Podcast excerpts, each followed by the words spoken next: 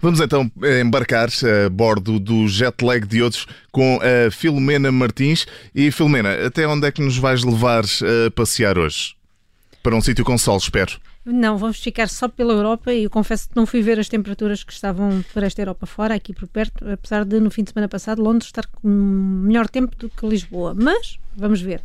Olha, vamos começar já aqui por Primeiro Paris. destino. Paris? Paris, Ok. Paris. Mais uma horita.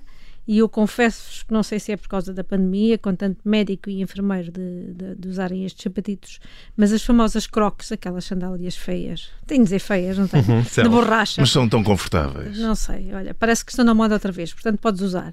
Ah, mas Só usa em casa. Só usas em casa? Pronto, está bem. Mas se as verdadeiras já não, não, não são assim baratitas, ah, imagina comprares assim umas crocs de salto alto por 700 euros, que Hum. é quanto custam as que a marca Balenciaga vai colocar no mercado. Mas alguém usa isso e compra por 700 euros? Eu acho que compram porque elas parece que vão esgotar, apesar de só ficarem disponíveis no mercado no próximo verão, portanto ainda não é para agora, não uses. Chamam-se crocs estileto e o salto é assim também de plástico em forma de prego. É como se o prego estivesse espetado na sola e a cabeça do prego fosse o salto, mas só vendes a imagem. Mas o resto do sapato é igual às O crocs? resto é uma, é uma, uma, uma crocsita. Isto é uma, uma, uma ideia da Balenciaga que se juntou à própria, às próprias crocs para fazer este sapato. Ficam lindas. A diretora artística desta marca, que também já foi aquela que criou as malas iguais aos sacos do IKEA, que custavam 1.700 euros. Era igual, mas uh, uma- a diferença de preço era um bocadinho substancialmente Sim, sim, diferente. sim. E também já houve uns criadores a fazer camisas iguais às dos distribuidores da DHL, assim com uns preços um bocadinho diferentes também. Já para não falar na- naquelas camisolas poveiras, não é? Sim, essa, essa é outra conversa.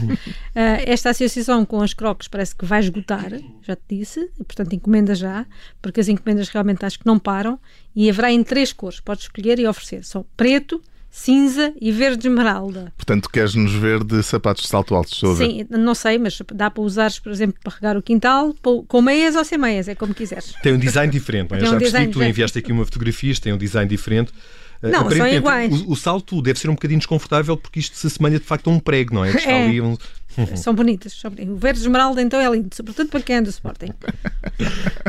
E agora levantamos voo de Paris para. É para Londres. Eu, eu pus aqui que é era mais uma hora, mas sou eu que estou ainda com jet lag. É a mesma A hora. mesma hora. Ahm, e olha que entre de- dezenas e dezenas de carros com história assim conhecidos, desde o DeLorean do Regresso ao Futuro aos Papamóvel ou até o automóvel onde seguia o GFK quando foi assassinado, há um que tinha desaparecido por completo, aquela que o Carlos tinha oferecido à Diana como presente de casamento e que ela conduziu até ao nascimento do, do William, do primeiro filho. Esse Ford Escort esteve escondido, mas agora vai a leilão. E, e escondido por quem, Filomena? Eh, eh, Sabe-se agora, porque as pistas começaram a perder-se depois de, de Diana o ter vendido.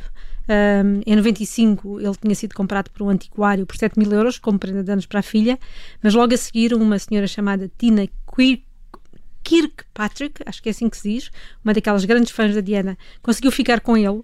Ah, e depois aí então nunca mais soube dele. Pelos vistos ela cuidou do carro e fez sempre a revisão, guardando como um segredo que ninguém conhecia.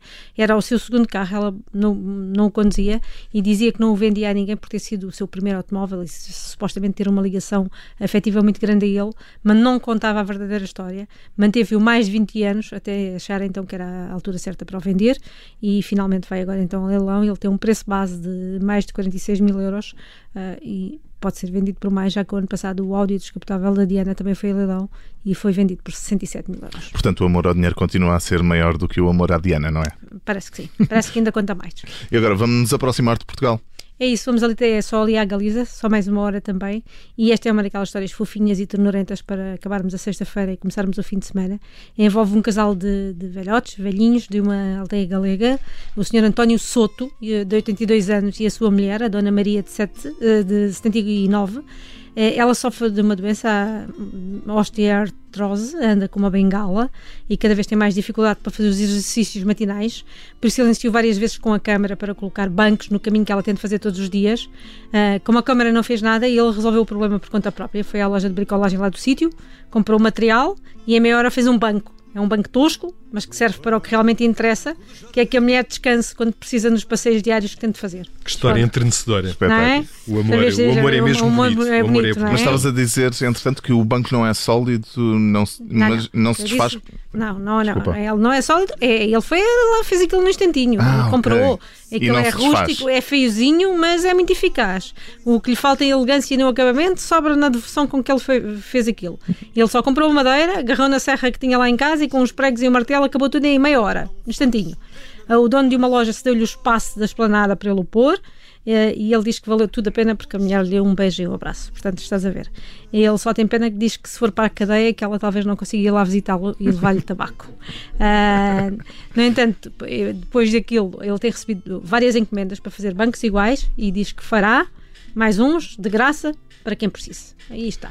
A Câmara não faz, ele faz. Faz ele. São aquelas histórias que nos fazem acreditar na, na espécie humana. É verdade, destas, destas vale a pena. E apropriadamente para fechar os jet lag de hoje, escolheste uma música de Carlos do Carmo que recordamos também aqui nesta balada Bem-aja. para uma velhinha. Bem haja.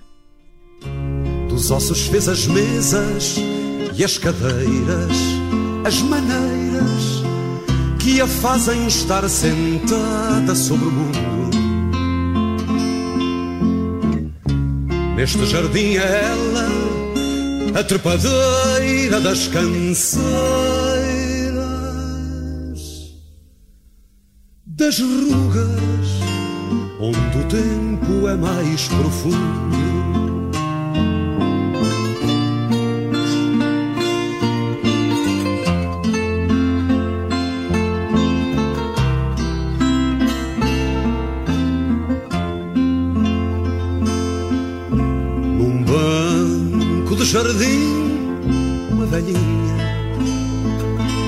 Nunca mais estará sozinha.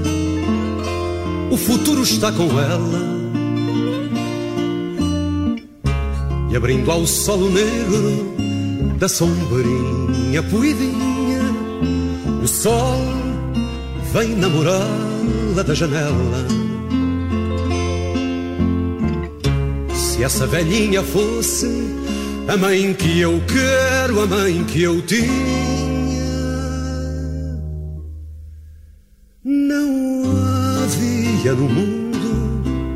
outra mais bela.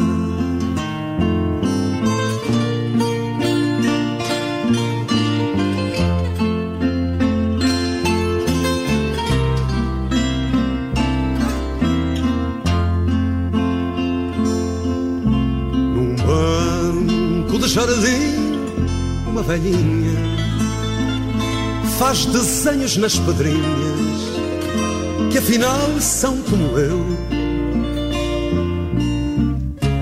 Sabe que as dores que tem também são minhas, são minhas, do filho a desbravar que Deus lhe deu. E em volta do seu banco, os malmequeres e as andorinhas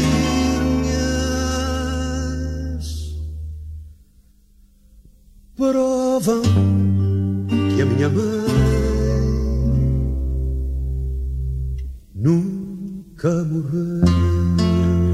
notícias mais curiosas que acontecem um pouco por todo o mundo antes das 6 da tarde, na tarde em direto no Jet Lag.